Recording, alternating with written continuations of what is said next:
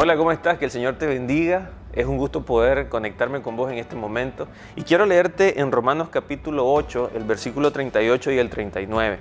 Y dice así, por lo cual estoy seguro de que ni la muerte ni la vida, ni ángeles ni principados, ni potestades, ni lo presente, ni lo porvenir, ni lo alto, ni lo profundo, ni ninguna otra cosa creada nos podrá separar del amor de Dios, que es en Cristo Jesús, Señor nuestro. Este versículo, o estos dos versículos, nos dan una garantía a nuestra vida de que hay una seguridad en Cristo de tener acceso al amor de Dios. Cuando recibimos a Jesús como nuestro Señor y Salvador, hay algo que cambia rotundamente en nuestro ser. Nacemos de nuevo, tenemos acceso a la salvación, tenemos acceso a la sanidad, pero tenemos acceso a tener una relación personal con Él. Y eso tiene que ver con el mayor regalo que Dios nos pudo haber dado.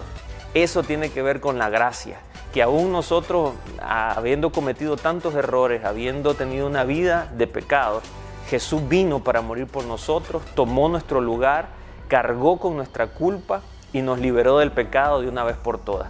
Entonces, ese entendimiento hace que cualquier circunstancia que puedas estar viviendo en este momento, que sea difícil, que sea más allá de tus fuerzas, como dice, que sea alto, que sea profundo, que aún cosas que ni siquiera han ocurrido, el temor que a veces genera el futuro cuando es incierto, pero si permanecemos en esta promesa, podremos pasar al otro lado, podremos ver la misericordia del Señor y podremos experimentar su amor, porque no hay absolutamente nada que nos pueda separar de ese amor que Dios tiene por nosotros. Lo único que tenemos que garantizarnos, y es la tarea del día a día, de permanecer en Cristo. Jesús dijo, cerrando el capítulo 28 eh, de Mateo, cuando Jesús está hablando acerca de la gran comisión, Jesús cierra y dice, he aquí yo estoy con vosotros todos los días hasta el fin. Jesús lo prometió y Jesús no va a mentir.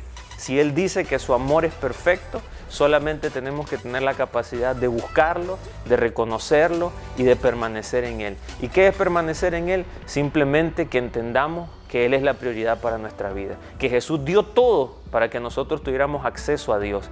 Nosotros, como agradecimiento, debemos entregarnos todo por completo a Él.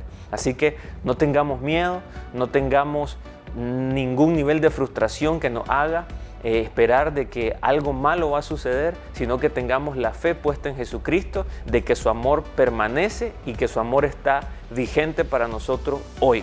Que el Señor te bendiga y nos vemos pronto.